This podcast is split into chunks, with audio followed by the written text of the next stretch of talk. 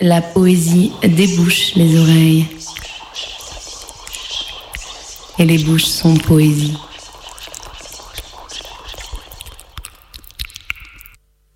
Bonjour à toutes et à tous, bienvenue dans la Poésie des Bouches, l'émission où s'aventure la littérature. Heureuse de vous retrouver ce vendredi 30 novembre. Aujourd'hui, regard croisé avec Pauline Sauveur.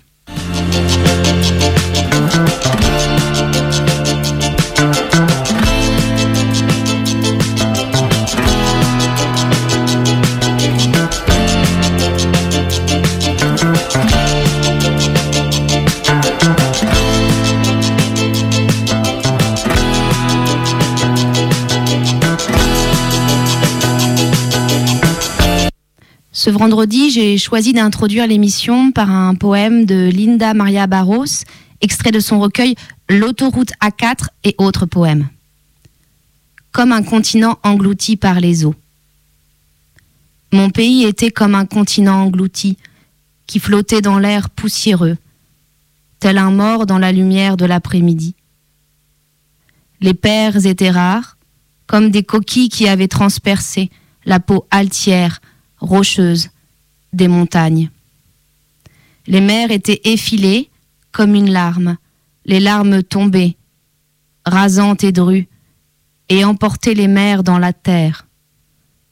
Mon pays, il y a des hommes qui l'aiment, de l'amour passionné des vers, pour la plaie ouverte qui les engraisse. Mon pays, qui me prenait sur ses genoux, qui me caressait la tête, qui éteignait ses cigarettes contre mon front. See the clearing the sawdust calls for the girl in pink on a milk white horse. See the girl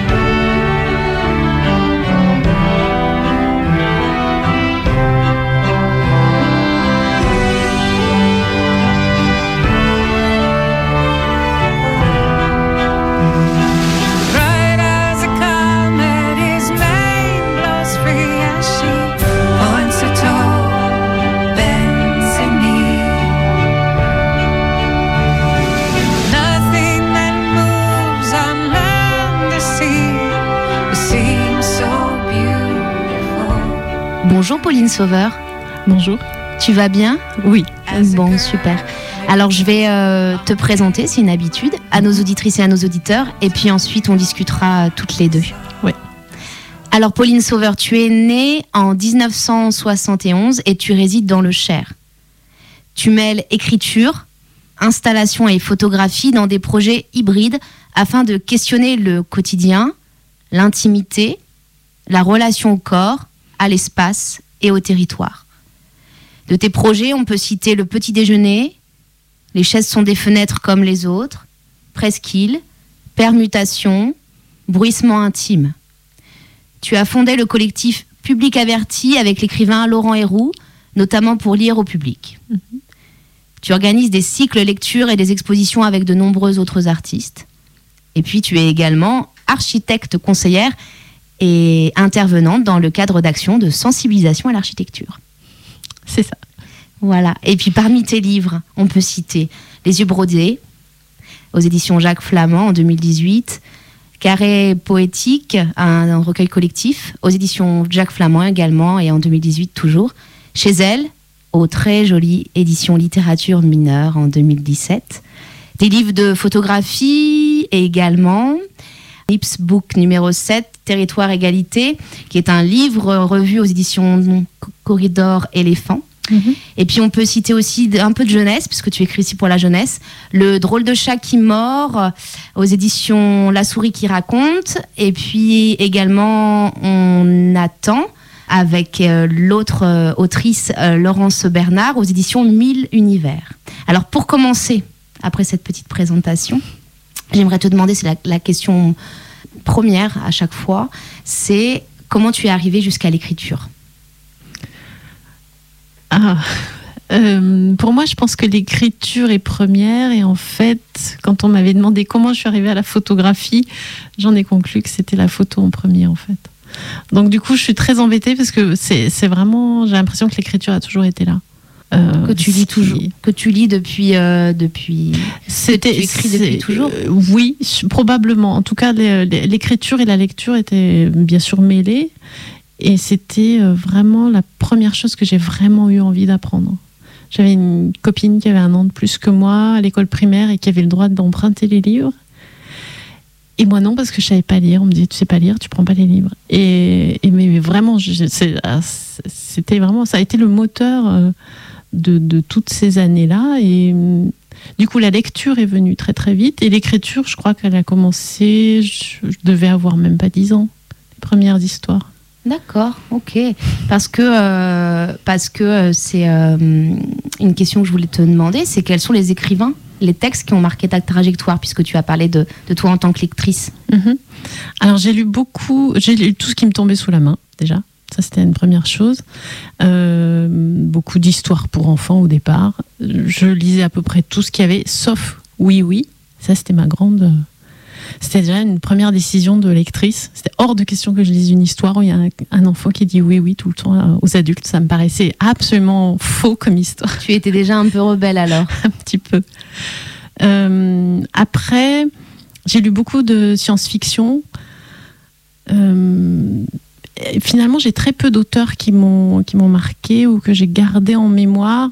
ça a été plutôt quand j'ai commencé à faire des études de lettres ensuite et donc où j'ai étudié, où je me suis pris vraiment d'amour pour euh, les fleurs du mal.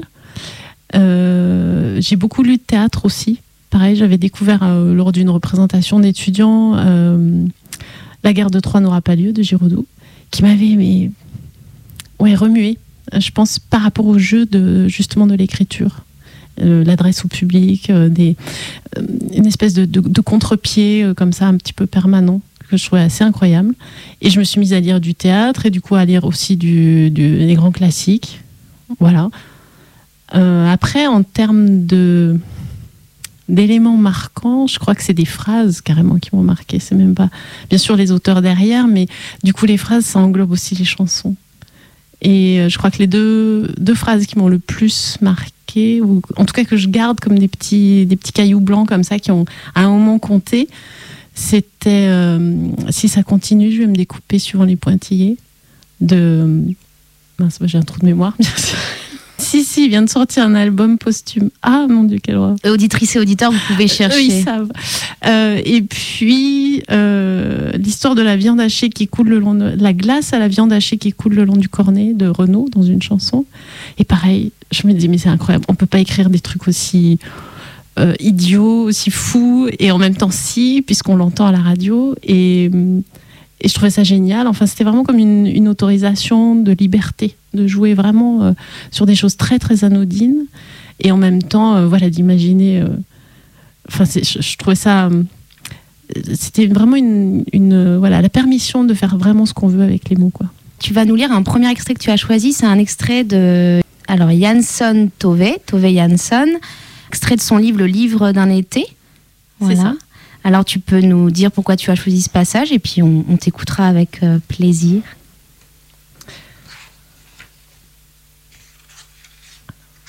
Tu, cherches en direct live, c'est ça, c'est la magie de la radio. je commence tout de suite. Tu peux. Je peux. Je l'ai, cria l'enfant en se relevant. Mets-le. Mais je ne veux pas que tu regardes, dit la grand-mère, c'est personnel. Sophie cacha le râtelier derrière son dos. Je veux regarder, dit-elle. Alors la grand-mère mit son râtelier. Un petit claque et le râtelier fut en place. Ça ne valait vraiment pas la peine d'en parler. Quand est-ce que tu vas mourir demanda l'enfant. Et grand-mère répondit Bientôt, mais cela ne te regarde pas. Pourquoi demanda sa petite fille. Elle ne répondit pas et elle partit sur le rocher en direction du ravin. Ça, c'est défendu, cria Sophie. Je sais, répondit dédaigneusement la vieille femme. Ni toi ni moi n'avons la permission d'aller jusqu'au ravin, mais nous y allons tout de même, maintenant, parce que ton père dort et qu'il n'en saura rien. Elles se dirigèrent vers la pointe de l'île. Je n'ai jamais été aussi loin, dit Sophie. Et toi? Non, répondit sa grand-mère. Elles allèrent jusqu'à la pointe, là où le rocher s'enfonçait dans l'eau, et descendaient vers les profondeurs en terrasses de plus en plus sombres, bordées d'une frange verte d'herbes marines qui ondoyaient au rythme de l'eau. Je veux me baigner, dit l'enfant. Elle s'attendait à une résistance, mais rien ne vint. Alors, elle se déshabilla lentement, craintivement. On ne peut pas se fier aux gens qui vous laissent tout faire. Elle plongea les jambes dans l'eau et dit C'est froid. Évidemment, c'est froid, dit la vieille femme qui avait l'esprit ailleurs. Tu t'attendais à quoi? L'enfant s'enfonça dans l'eau jusqu'à la taille et attendit anxieusement. Nage, dit sa grand-mère, tu sais bien nager C'est profond, pensa Sophie. Elle oublie que je n'ai jamais nagé toute seule en eau profonde. Et c'est pourquoi elle sortit de l'eau et s'assit sur le rocher. Et elle déclara On dirait qu'il va faire très beau aujourd'hui. Le soleil était beaucoup plus haut, toute l'île scintillait, la mer aussi, et l'air était si léger. Je sais plonger, dit Sophie. Tu sais, toi, ce que ça fait quand on plonge? La grand-mère répondit Bien sûr, je le sais. On lâche tout, on prend son élan et on plonge. On sent les algues vous glisser le long des jambes. Elles sont brunes et l'eau est claire, plus claire en haut. Et puis il y a plein de bulles aussi. On glisse. On retient son souffle, on glisse, on se retourne et on remonte vers la surface. On se laisse monter et on respire. Ensuite, on flotte. On flotte, tout simplement. Et tout le temps, on a les yeux ouverts, dit Sophie. Bien sûr, personne ne plonge les yeux fermés. Tu crois que je sais le faire sans que je te le montre demanda l'enfant. Mais oui, bien sûr, dit la grand-mère. Rhabille-toi. Nous devons rentrer avant qu'il ne se réveille. La première fatigue approchait. Une fois de retour, pensa-t-elle, quand nous serons à la maison, je crois que je dormirai un petit moment. Et je ne dois pas oublier de lui dire que cet enfant a encore peur de l'eau profonde. Merci beaucoup, Pauline. C'est un début, c'est le début.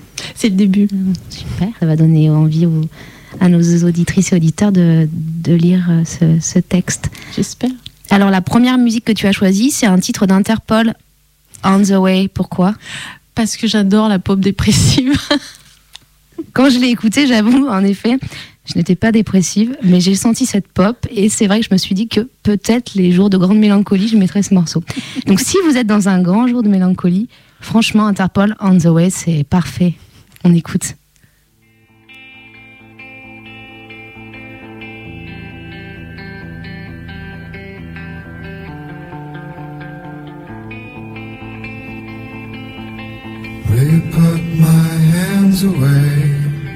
Will you be my man? Serve it up, don't wait. Let's see about this hand.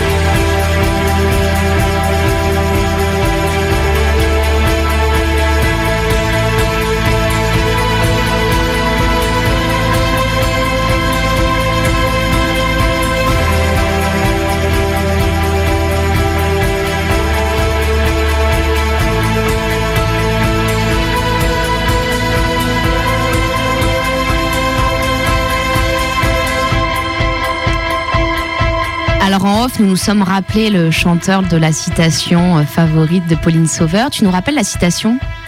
Si ça continue, je vais me découper suivant les pointillés. Voilà, et tu nous as demandé, eh, mais c'est qui qui a chanté Gabi? Et on a Alain Bachung, forcément. Donc voilà, vous avez la réponse, c'est Alain Bachung.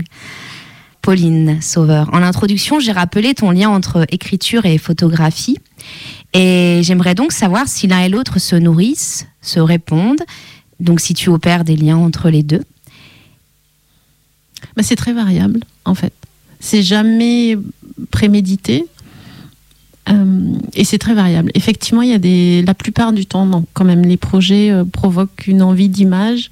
Et après, je les traduis soit en cherchant ou en fabriquant de l'image, euh, soit en écrivant, en fait, qui pour moi est une sorte aussi de manière de raconter, de créer des images dans la tête. Et puis, parfois, pas du tout. Mais c'est plus rare.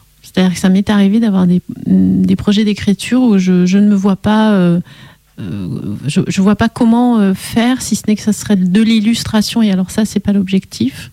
Euh, j'ai pas envie de quelque chose qui soit comme un sous-titre ou d'appuyer une image qui existe déjà. Donc parfois je suis assez démunie parce que c'est peut-être pas encore dans mes cordes ou alors c'est même pas dans mes sujets, je sais pas. Donc je ne fais pas de photos. Et il y a quelques projets photos aussi qui sont vraiment des recherches. Pour l'instant, en tout cas, c'est sur des projets en cours, notamment le petit déjeuner, où j'écris pas du tout dessus. Pour l'instant, ça peut venir, hein, mais voilà. Sinon, c'est vrai que ça se nourrit quand même. C'est-à-dire qu'il y a souvent euh, une envie de, de, globalité. Et par exemple, Presqu'île, qui est le, le projet, euh, c'est un projet d'écriture et de photographie. Et là, typiquement, il y, a les, deux aspects qui, à un moment donné, il y en a un qui prend plus euh, la place et plus de temps sur lesquels je suis tournée. Et puis, à un moment, ça passe à l'écriture, voilà, session par, par vague, par étape. Très bien. Alors j'ai aussi une autre question. C'est vrai que moi j'ai beaucoup, je précise hein, que tes photographies, je t'ai principalement découvert à travers celle-ci que j'apprécie beaucoup et qu'on peut euh, bah, découvrir sur euh, magnifiques réseaux sociaux que vous, dont vous connaissez le nom. Tout à l'heure, tu as parlé de l'écriture et tu as dit que tu tu étais entré en écriture très jeune, à l'âge de 10 ans. Et je voulais te demander euh, comment tu écrivais euh, est-ce qu'il y avait une posture chez toi d'écriture Une posture pas au sens euh, un rôle que tu prenais, mais plus euh, est-ce qu'il y avait des dispositions dont tu avais besoin ou, dont tu avais envie Et puis, si tu as écrit à partir de l'âge de 10 ans, alors est-ce que écrire pour toi c'est indispensable, un état d'être, un état d'existence? Alors, je pense que c'est à peu près aussi important que la respiration. C'est du même ordre. Après, j'écris pas tous les jours, je tiens pas spécialement de journal, mais en fait, j'ai plein de journaux. Donc, finalement, j'ai l'impression de dire toujours le contraire de ce que je fais, finalement. Donc, euh, il y a une écriture assez régulière. Euh, souvent, il y a une espèce d'impulsion ou de pulsion. Et alors là, je, suis capable de tout lâcher pendant, pendant longtemps, de pas dormir pour écrire, de pas manger pour écrire, ça m'arrive par période. Euh, après, je retravaille énormément mes textes, très très longtemps. Alors j'ai appris à aller un peu plus vite maintenant, mais j'ai mis un temps. Euh, enfin voilà, les, premiers textes que j'ai montrés, que j'ai euh, laissé, voir, enfin fait lire, euh, je les ai beaucoup beaucoup retravaillés. J'ai eu une première période où j'ai appris de façon un peu étonnante. En fait, j'ai répondu à des, je m'étais fixé comme objectif de répondre à des concours de, de nouvelles. Donc j'en ai fait 10 dans l'année en disant je prends tous les sujets que je trouve. Donc les 10 premiers concours que j'ai trouvés, je les ai faits. Et il euh, y en avait un où on pouvait présenter un texte libre, mais qui avait comme contrainte de, de ne faire que deux pages. Et donc j'avais une nouvelle qui en faisait 8 ou 10 pages. Et j'ai dit ok, je vais pas m'embêter non plus la vie. Euh, j'ai dit que je répondrais, mais j'ai pas dit que je répondrais pas plusieurs fois avec le même texte. Donc je me suis autorisée à reprendre ce texte-là et à, en fait à couper, mais vraiment au couteau quoi, et y aller euh, franchement. Et ça a été très marrant parce que hum, des personnes ont lu les deux versions et tout le monde a préféré la deuxième. Et, euh, et moi je me suis rendu compte que les bonnes phrases elles étaient dans la deuxième et donc elles étaient dans la première. En fait, j'ai pas réécrit j'ai juste enlevé. Et donc pendant très longtemps, j'ai travaillé l'écriture par, euh, par soustraction. Voilà. D'accord. Okay. Et ça vient de changer. Enfin, ça vient. C'est assez récent. Maintenant, j'arrive à développer aussi. Oui, oui c'est une forme de contrainte aussi. Oui, oui, et puis c'est une forme de contrainte aussi, ce que tu disais. Euh, mm -hmm. Donc, euh, très bien. Et alors le deuxième extrait que tu as choisi, c'est un, extrait de Laurent Héroux. Je suis un écrivain. Oui. Tu peux nous parler euh, rapidement de ce texte ou tu veux juste nous le lire? Je veux juste le lire. Alors lis-le. Il, il parle de lui-même, je trouve. D'accord. C'est un dialogue. Quand es-tu mis à travailler réellement? Je ne comprends pas la question. Quand est-ce que tu as commencé à écrire? Dans la maison? Oui. Immédiatement en arrivant? C'est un geste qui est important pour moi. Quand je ne suis pas chez moi, je m'installe, je pose les sacs, je les ouvre. Souvent, j'en sors des livres que je pose sur la table de nuit ou dans la pièce principale. Je branche l'ordinateur portable tout de suite après et j'ouvre mon journal. C'est un passage obligé. Obligé? C'est un geste nécessaire en tout cas pour me sentir chez moi, pour m'approprier le lieu. L'écriture me permet de capturer l'endroit où je me trouve. On en revient à la chasse, à l'intrusion. Dès que l'écriture entre en action, je ne me sens plus l'intrus dans la maison. Dans une chambre d'hôtel, dans un café, c'est pareil. Une fois que j'ai transformé la réalité en mots, j'ai une chance de vivre. Tu l'expliques comment? Je crois que c'est parce qu'ainsi j'installe les deux moi, le physique et le mental. Le physique prend possession des lieux avec son corps, le mental prend possession des lieux avec ses mots, avec ses idées. J'appréhende l'espace de deux façons distinctes, spatiales, les deux bras tendus pour mesurer les distances par exemple. En marchant d'une pièce à l'autre, je prends possession des sols, la respiration, je prends possession de l'air de la maison, je respire, j'enregistre l'information, je confirme, l'air est respirable. C'est comme une mission sur une planète éloignée, quelque chose de l'ordre de l'astronomie. J'ai enfilé la combinaison, j'ai ouvert le sas, je foule le sol sous mes bottes en aluminium, je vérifie la compatibilité de l'air avec ma physiologie et j'ôte le, le casque. Mais respirer ne suffit plus. Il faut transmettre l'information à la Terre. Il faut consigner. Je parle souvent de consigne quand j'écris le journal. Chaque nouvelle journée, je la considère comme une entrée. C'est un vocabulaire scientifique. J'ai fait des études de sciences aussi. Tu as fait beaucoup de choses Oui, et je ne gagne pas d'argent. Tiens, tu parles d'argent le premier. Je parle d'argent, je pense à l'argent, comme tout le monde, mais je ne juge pas les gens par rapport à ce qu'ils gagnent ou ce qu'ils ne gagnent pas, je m'en fous. En réalité, en vérité, je suis assez mauvais avec les chiffres. Les mathématiques, ça marchait bien tant que ça restait dans l'abstrait. Les calculs, ça m'emmerdait. Pour les opérations, je remerciais le ciel qu'on autorise les calculatrices pendant les examens. Je percevais que les mathématiques, ce n'était pas un problème de nombre, mais une philosophie, une façon de penser l'espace, la matière, la vie. La science m'intéresse même si je suis plutôt un littéraire. Mais là encore, c'est une question de définition, de jugement, de faire rentrer les gens dans des petites cases pour être certain à tout moment de leur position. C'est un jeu de bataille navale. Tu es en B5, C5, D5. On sait qui tu es. On te touche, on te coule. Ou on te laisse naviguer, on t'aura le coup d'après. Tu es prévisible. Si tu es en A3 et en G7 en même temps, les gens ne comprennent pas, ils n'ont pas de prise sur toi. Tu leur fais peur. Alors il faut te détruire immédiatement. Seulement, ce n'est pas possible d'envoyer des missiles à deux endroits différents. Il faut faire un choix. C'est le rôle de l'éducation. C'est ce que font l'école, le lycée. Ils te sabotent, ils t'empêchent d'être multiple. Ta seule option, c'est de faire semblant. Merci, Pauline. Tu, es, tu aimes ce texte. Tu veux nous dire pourquoi? Alors, je n'arrive pas à me rappeler si c'est le premier que j'ai lu de, de Laurent Héroux ou le deuxième. Euh, c'est un texte que j'aime vraiment beaucoup, qui, qui raconte en fait euh, qu'il écrit ou qu'il a écrit pendant une résidence, qui raconte cette relation étrange d'être un, un, écrivain invité quelque part dans une maison, et puis en même temps on lui dit voilà t'es en résidence, et puis qu'est-ce que tu fais? C'est quoi être écrivain en résidence? C'est quoi être payé pour venir écrire? Où on te, il y a tous ces enjeux où on te dit ben euh, voilà on te demande rien et en même temps tu dois laisser une trace, et en même temps ça ne peut pas ne pas laisser de traces. Il y a toutes ces questions là dans cette espèce de dialogue comme ça où euh, la, voix, parce que je pense que c'est une voix intérieure qui pose les questions, va le pousser dans ses retranchements et en même temps ça fait sortir des, enfin, une espèce de jaillissement comme ça de, de, conviction et c'est une manière aussi de, forger son peut-être la, la, posture mais dans le beau sens du terme, c'est-à-dire c'est quoi un écrivain quoi? Tout à l'heure entre nous tu m'as parlé d'une résidence une résidence tu as faite à Helsinki. Oui. Voilà, qu'on connaît toutes les deux d'ailleurs. Et euh, est-ce que tu voudrais nous parler de cette expérience? Enfin, justement, pas, pas nous, nous raconter de manière pratique, mais comment tu as vécu comme ça le fait de t'installer dans cette ville, en Finlande, euh, et justement d'être dans une. Tu parlais de, de demande, d'attente, Mhm. parce qu'il y a des, forcément des attentes du coup de la part des personnes qui te qui t'ont sélectionné, qui t'ont choisi pour venir. Et comment tu as choisi cette résidence impermanente en fait? Mhm. Alors c'était euh, c'était une superbe occasion. Ça c'est, je pense que c'est toujours, enfin j'espère, on, imagine en tout cas à la base que c'est toujours une superbe occasion euh, de, de, rencontrer. euh, Au sens le plus large possible, on rencontre, on découvre un lieu, on s'installe quelque part, on est à la fois invité, attendu, on est aussi attendu au tournant. Il y a tous ces enjeux-là. Et puis, euh, c'est assez génial, moi je trouve, de, pouvoir expérimenter un nouveau quotidien. Donc ça, c'est quelque chose de, de particulièrement riche.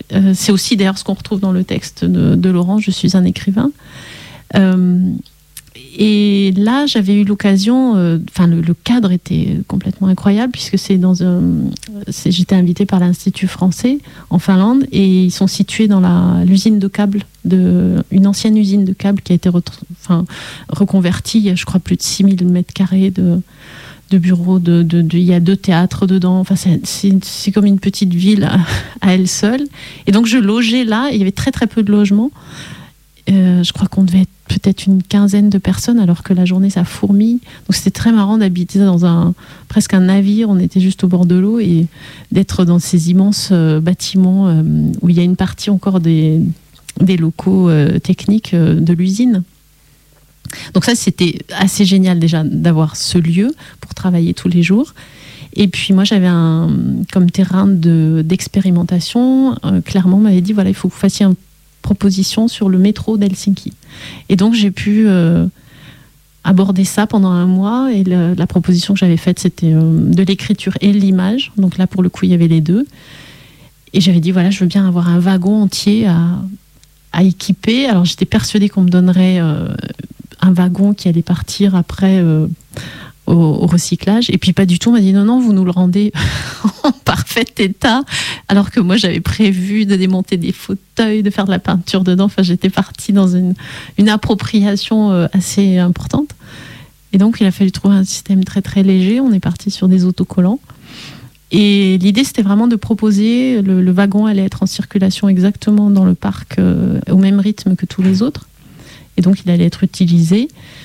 Et voilà, je voulais que les gens découvrent quelque chose. Donc, il y avait une nouvelle en trois, traduite en trois langues. Je l'ai écrite en français. J'ai essayé de traduire en anglais. C'est marché à peu près.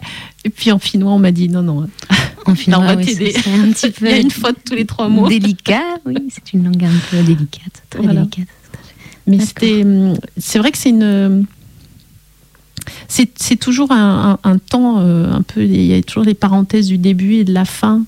Euh, on expérimente de façon euh, en, en accéléré des choses qu'on fait aussi dans la vie. C'est-à-dire, on vient quelque part, il y a tout à découvrir. Très vite, on a une routine malgré tout, parce qu'on a des, si on a des attentes, des choses comme ça, il y a une routine qui se met en place. Et puis, à un moment, il y a un départ.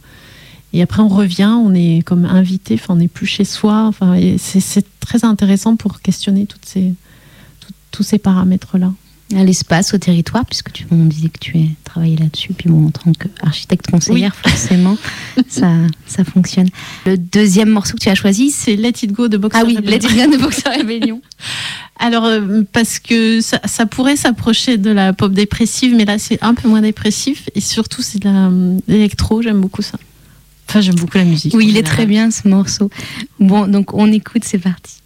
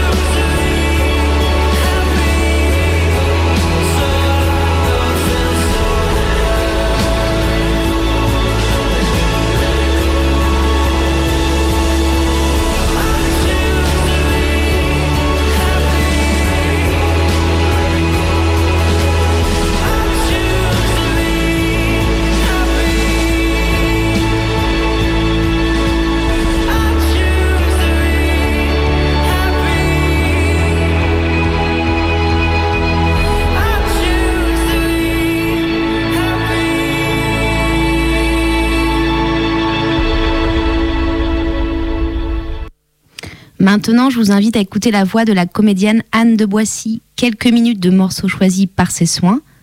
Laissons-nous enchanter.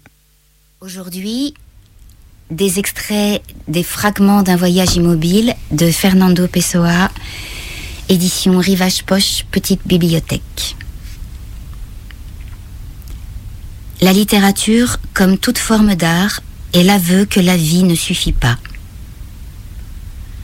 Tout l'art est une forme de littérature, parce que tout l'art consiste à dire quelque chose. Il y a deux façons de dire, parler et se taire. Les arts qui ne sont pas la littérature sont les projections d'un silence expressif. Dans la vie, la seule réalité est la sensation. Dans l'art, la seule réalité est la conscience de la sensation. Je n'ai ni ambition ni désir. Mon ambition n'est pas d'être poète, c'est ma façon à moi d'être seule. Je ne me soucie pas de rimes, il est rare que deux arbres l'un à côté de l'autre soient égaux. Comme forme d'art, je préfère la prose au vers. Au fond, ce qui m'arrive, c'est que je fais des autres mon propre rêve, me pliant à leurs opinions pour me les approprier. Comme je n'en ai aucune, pourquoi pas les leurs, ou n'importe quelles autres Pour les plier à mon goût et faire de leur personnalité quelque chose qui ressemble à mes rêves. Oui, rêver que je suis par exemple, en même temps et séparément, sans confusion, l'homme et la femme d'une promenade que cet homme et cette femme font au bord de la rivière. Parfois, la nuit, je ferme les yeux et je vois apparaître une suite de petits tableaux, très fugaces mais très nets, aussi nets que le monde extérieur. Il y a là des personnages étranges, des dessins et des signes symboliques, des nombres, j'ai déjà vu aussi des nombres, etc.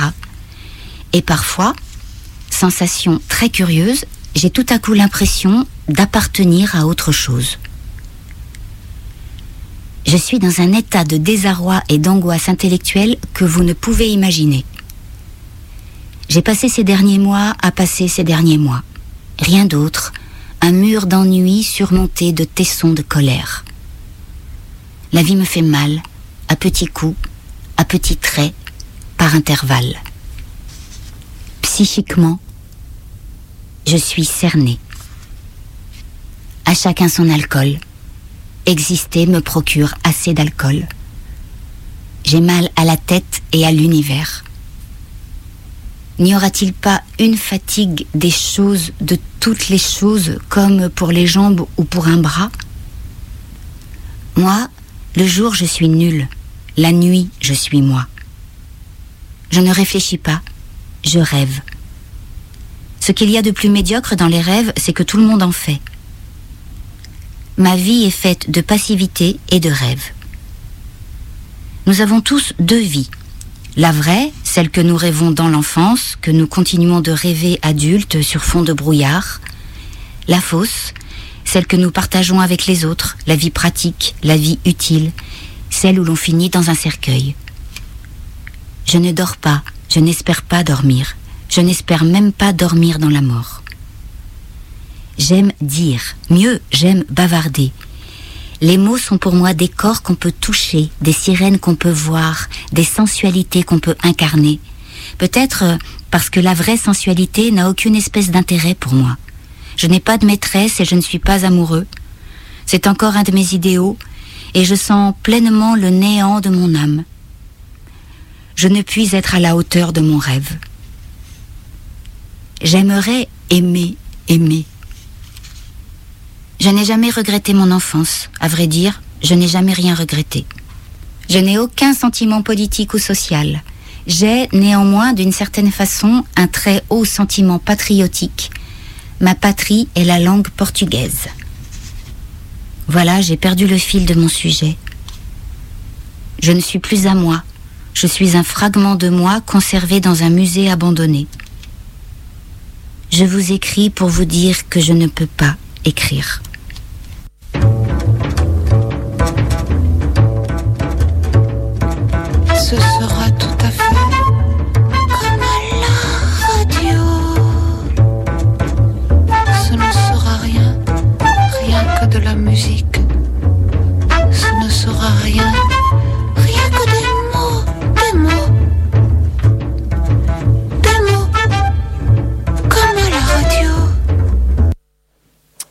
Voilà, en antenne avec Pauline Sauveur. Tout va bien toujours, Pauline? Très bien. Pauline, on poursuit en lecture en ta compagnie. D'abord, un premier extrait de ton livre paru aux éditions Jacques Flamand en 2018, tout récemment, Les yeux brodés. Mhm. Tu as choisi un chapitre? Oui. C'est ça? Alors, on est avec toi, on t'écoute. Question. J'ai faim. J'ai faim. Tout me dégoûte. Je ne mangerai plus jamais. Pourquoi? Qu'est-ce que j'ai encore oublié? Où sont les ciseaux? Qui a encore pris les ciseaux et ne les a pas reposés à leur place? Pourquoi j'ai une sale tête aujourd'hui, comme hier, avant-hier et avant-avant-hier? Est-ce que mon papa va mourir de son cancer? Ses cellules détruites au laser et ses doses d'hormones pour en refaire de bonnes? On pourrait dire qu'on fait un travail similaire en somme où je me gare. Qu'est-ce qu'on mange ce soir? C'est quoi le problème? Pourquoi pourquoi tout est toujours si compliqué? Est-ce qu'il existe une crème contre les yeux rouges après la pluie Contre les yeux panthères, les taches sur les paupières d'avoir trop pleuré Et les amis s'étonnent? Ah, ça non Oui, non, une allergie. Vous inquiétez pas, je vais chez le médecin cet après-midi. D'où vient la force? Je mets quoi ce matin Bon sang, je n'ai rien, j'ai tant besoin d'un habit qui me cachera aujourd'hui. Pourquoi j'ai rien dit à l'autre abruti Pourquoi les histoires d'amour finissent mal en général Est-ce que j'ai fermé la porte en partant Est-ce que j'ai bien vérifié en vérifiant que j'avais fermé Est-ce qu'il va téléphoner Qu'est-ce que je fais à nager là, ridicule Où est ma liste Pourquoi faire une liste et la laisser une fois de plus regarder le plafond de ses yeux d'encre bleue oubliés sur la table Est-ce qu'il fait froid? Quel manteau je mets? Pourquoi j'ai pourquoi pourquoi pourquoi j'ai froid dedans? À quelle heure exactement j'ai avorté? J'ai été enceinte une journée et demie. Le corps confirme, la gynécologue aussi, oui, ça arrive parfois, naturellement, c'est possible. Où j'ai mis mon maillot de bain. Et si je meurs ce soir en voiture, en rentrant du boulot, j'imagine la radio en marche encore et mon corps mort à côté. T'es trop romantique, ma pauvre. Où sont mes chaussures? Est-ce qu'on est sûr qu'on n'est pas des Elle a dit ça à 8 heures, à 6 ans, en allant se coucher. J'ai peur que quelqu'un nous contrôle comme si on était des. Qu'est-ce qui fait qu'on est sûr d'être vivant? Les émotions, j'ai dit, le fait euh, d'aimer ou de se faire du souci, le fait d'apprendre à faire du vélo et de faire caca aussi, on a ri. Ça n'empêche pas d'aimer très fort les jouets comme son doudou d'amour qui sait lire. Ok? Pourquoi tu ne dis jamais Oh oui, ma chérie, comment ferais-je sans toi? Pourquoi il y a encore la télé en marche? Pourquoi je ne l'ai pas explosée celle-là pour voir Qu'est-ce qu'elle a encore cette bagnole? Et dire que je ne buvais jamais d'alcool avant. Dire que j'ai pris ma première cuite si tard. Pourquoi je n'ai pas été celle qui fait la fête tous les soirs? Tous les samedis? Tous les mois? Quelquefois? Et pourquoi je bois autant maintenant? Non, je rigole, laisse tomber. Comment j'ai pu être aussi tranquille? Pourquoi petite fille sage, si facilement, obstinément, comme une image, jolie poupée, sage Merci beaucoup, euh, Pauline. Et puis, on poursuit encore avec toi, avec un inédit cette fois, que tu vas nous lire. qui s'appelle Anima Animal Corps. Ce besoin maladif, les yeux humides et son regard suppliant, le silence qui pleure et ce museau frémissant, ça m'épuise. L'animal qui habite loin dans mes bois, une brise légère sur son pelage. Du couloir, il m'observe, silencieux jusqu'à l'entr'ouverture. Dans ses yeux de verre, dans son visage maintenu, s'abrite la trace de mes pas. J'ai cherché, j'ai cherché, c'est comment, c'est quoi, c'est où exactement? Lui qui me colle à la peau se colle à mon dos. Je grimpe à son échine pleine de poussière, élan rapide et puissant pour aller vite, tout à coup emporter tout, explorer le monde. Je découvre. Poursuivre encore. Je le serre dans mes bras tout comme, immense, 816 kilos, le plus gros de force et d'inertie, le territoire arpenté, ma clairière piétinée, en combat d'herbivores décidés. Suis ruche et renard, toute une ménagerie. Je l'ai déjà écrit, je l'ai déjà crié, rugi de colère ennemie. Descendre, descendre et ralentir, calmer la bête. Putain de renard qui avait raison. On est responsable de ce que l'on apprivoise. Cette envie reptile d'avoir tout sans renoncer à rien. Mon double crocodile. Cette envie simple, cet appétit, là, qui est le désir inextricable, qui court et qui bondit sous la peau. Bon sang, c'est joli, oui, c'est le cœur qui cogne aux dents et l'envie qui me remplit la, qui me remplit la bouche. Va voir ailleurs, me débarrasser de l'encombrant de ta présence muette, de son impassible constance qui me guette. Ce n'est plus possible. Trop là, trop présent, si gros, si grand à l'arrière de chaque geste, à l'affût du mouvement, pesant sur les bras, durs mes bras qui portent et te refusent, qui te nient malgré le poids. Merci beaucoup, Pauline. Alors, pour euh, cette émission, j'aimerais te demander la question de l'émission La poésie des bouches. C'est si tu étais un poème, tu le serais lequel? Oh là Euh, Tu peux me répondre autre chose. hein. On a eu tout ici. C'est peut-être autre chose qu'un poème. hein. Ça peut être une citation. Alors ça, Ça peut être un roman. ça serait une nouvelle, je pense. Ah oui Ce serait laquelle?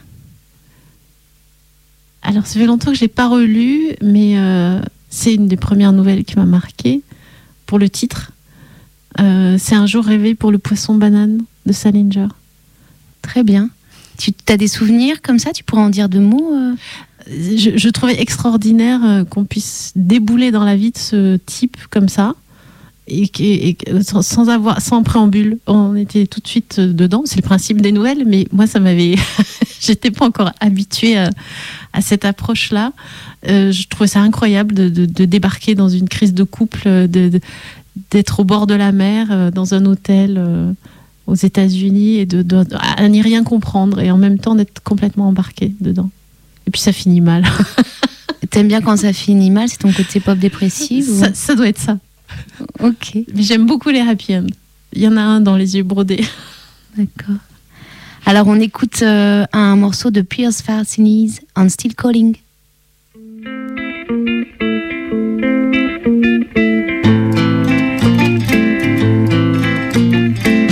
I heard mute voices to unknown ones, whose mouths at once prayed to gods in the songs of broken tongues. I heard drum breaks roll from the edge of the falling heights, cascading sounds colliding, devouring up the night. I heard the snap of wings beat as the flock spread west. I stood and listened to the silent echo that it left. I stood and listened to the silent echo that it left. I stood and listened to the silent echo that it left.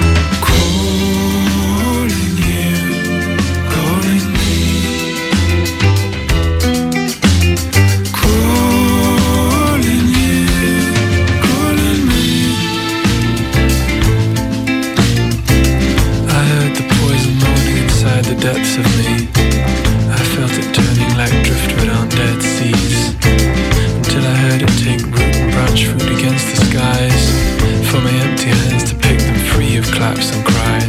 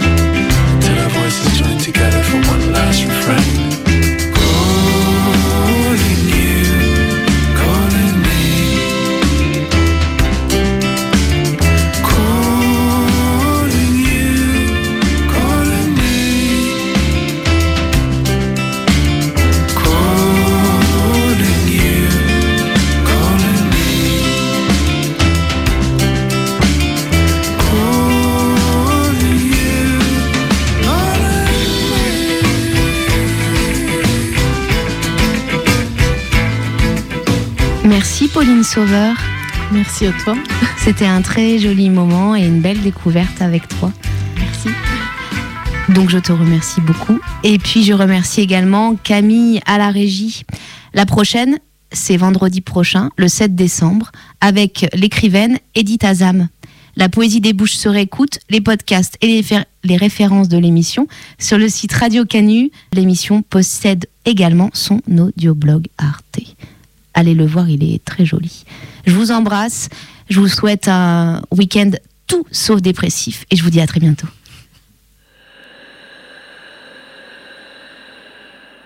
La poésie débouche les oreilles.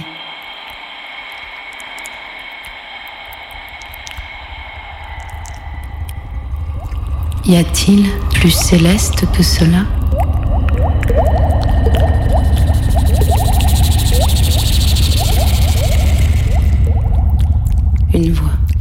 Et ce son-là suffit pour naître.